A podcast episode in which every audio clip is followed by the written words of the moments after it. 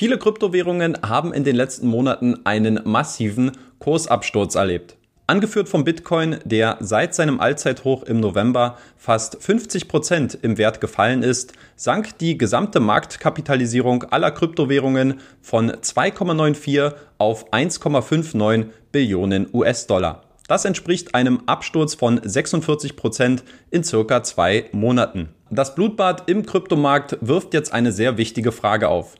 Sehen wir jetzt das Platzen einer großen Spekulationsblase oder bietet sich jetzt womöglich eine lukrative Kaufmöglichkeit für alle kryptointeressierten Anleger an? In diesem Video möchte ich auf die aus meiner Sicht wichtigsten Fragen eingehen, die man sich jetzt als Anleger stellen sollte. Was ist passiert und warum sind die Märkte gefallen? Gibt es einen Grund, sich langfristig um sein Kryptoinvestment Sorgen zu machen? Und wie kann man jetzt als Anleger vom Crash profitieren? Zudem werde ich dir auch transparent zeigen, wann und über welche Plattform ich auch persönlich meine ersten Bitcoins gehandelt habe. Dranbleiben lohnt sich also. Bevor es losgeht, freue ich mich aber noch kurz über einen Like von dir, wenn du diesen Kanal und meine Arbeit unterstützen möchtest. Denn denke immer daran, one like a day keeps the bear away.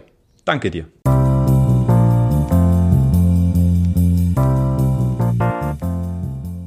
Zu Beginn möchte ich gerne eine Sache vorwegnehmen. Ich bin weder ein Krypto-Experte noch ein Hellseher oder ein zertifizierter Anlageberater. Alles, was du hier von mir hörst, entspricht lediglich meinen persönlichen Sichtweisen und Erfahrungen. Da ich das Thema Kryptowährungen in den letzten Monaten zunehmend für mich entdeckt und nun auch meine ersten Investments selbst getätigt habe, möchte ich einen Teil meiner Erfahrungen und Erkenntnisgewinne gerne auf diesem YouTube-Kanal wiedergeben und mit euch teilen. Keine Sorge, das Thema soll keine Überhand gewinnen. Aber ein Video pro Monat könnte ich mir dazu durchaus vorstellen. Nun aber zurück zum eigentlichen Thema, nämlich dem Abverkauf am Kryptomarkt. Um zu verstehen, warum sich die Marktkapitalisierung des gesamten Kryptosektors in den letzten beiden Monaten fast halbiert hat, macht es Sinn, sich aus meiner Sicht nicht nur den Kryptomarkt isoliert anzusehen, sondern auch andere Anlageklassen wie den Aktienmarkt zu betrachten.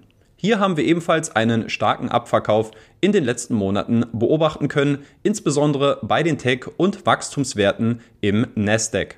Aber auch ein vermeintlich sicherer Hafen wie der S&P 500, den ich selbst seit eineinhalb Jahren monatlich bespare, hat jüngst gut 10% an Wert abgegeben. Die Hauptursache für die zunehmende Verunsicherung am Markt spielt dabei die Zinspolitik der US-amerikanischen Notenbank. Die Federal Reserve hatte jüngst eine Erhöhung der Leitzinsen angekündigt, um dadurch die zunehmend ansteigende Inflation zu bekämpfen. Diese lag in den USA zuletzt bei 7% und war damit so hoch wie zuletzt vor 40 Jahren. Durch diese Entscheidung würden folglich die Kosten für die Kapitalbeschaffung nach oben gehen und das erwartete Wachstum würde aufgrund der teurer werdenden Kredite vorerst nach unten korrigiert werden müssen. Eine Aussicht, die den großen Hedgefonds und Vermögensverwaltern dieser Welt überhaupt nicht schmeckt. Besonders deutlich ist diese Angst bei den vielen Tech- und Wachstumsunternehmen geworden, die mehr als andere auf niedrige Finanzierungskosten angewiesen sind. Die Märkte haben entsprechend nervös auf diese Entscheidung reagiert und in der Folge viele Titel abverkauft. Das Credo lautet lieber jetzt Gewinne mitnehmen, anstatt eine mögliche Bärenphase auszusitzen. Und damit sind wir dann auch bei den Kryptowährungen angekommen. Auch hier haben die großen und institutionellen Investoren ihr Geld aus volatilen Hochrisikoanlagen wie dem Kryptomarkt abgezogen. Der Markt verfolgt seitdem eine Art selbsterfüllender Prophezeiung. Das Geld fließt ab, die Kurse sinken und die Angst nimmt zu. Dadurch fließt wieder weiteres Geld ab, was wiederum zu weiteren sinkenden Kursen und zu noch mehr Angst unter den Marktteilnehmern führt. Eine negative Spirale, die sich in der Folge nicht mehr aufhalten lässt und nun zu einer Halbierung der Marktkapitalisierung geführt hat. Hinzu kommen auch noch kryptospezifische Ereignisse, wie zuletzt die jüngsten Entwicklungen in Russland. Dort hat die russische Zentralbank vor kurzem einen Report mit dem Titel Kryptowährungen, Trends, Risiken und Maßnahmen veröffentlicht. In dem Bericht werden Kryptowährungen mit einem Schneeballsystem verglichen und es wird der Vorschlag unterbreitet, dass man ein Verbot des Handels, der Nutzung und des Minings von Kryptowährungen beschließen sollte. Auch wenn es in der russischen Bevölkerung keinen einheitlichen Konsens zu diesem vorgeschlagenen Beschluss gibt, so bleibt unabhängig davon auch die Umsetzung dieser Maßnahme äußerst fraglich, zum Beispiel im Hinblick auf die simple Nutzung eines VPNs. Aber selbst wenn es dazu kommen sollte, so hat das Bitcoin-Netzwerk bereits im letzten Jahr im Rahmen des Bitcoin-Mining-Verbots durch die chinesische Regierung seine Widerstandsfähigkeit eindrucksvoll unter Beweis gestellt.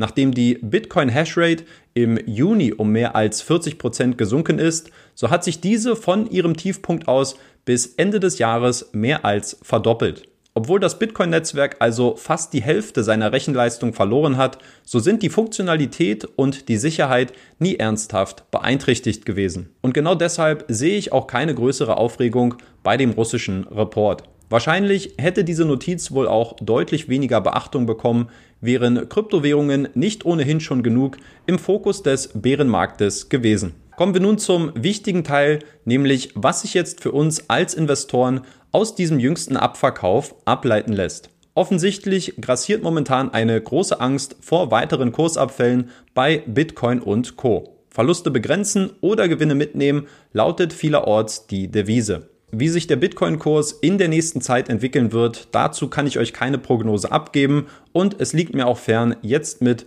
FOMO-Clickbait-Titeln Anleger dazu zu ermutigen, jetzt einzusteigen. Kryptowährungen sind extrem volatil und sicherlich nicht für das Nervenkostüm eines jeden Investors geeignet. Was mir persönlich hilft, ist ein Blick abseits der aktuell tiefroten Kurse. Ich betrachte Kryptowährungen als ein langfristiges Investment, weshalb für mich die fundamentalen Daten und die übergeordneten Entwicklungen deutlich interessanter sind als der aktuelle Kurs.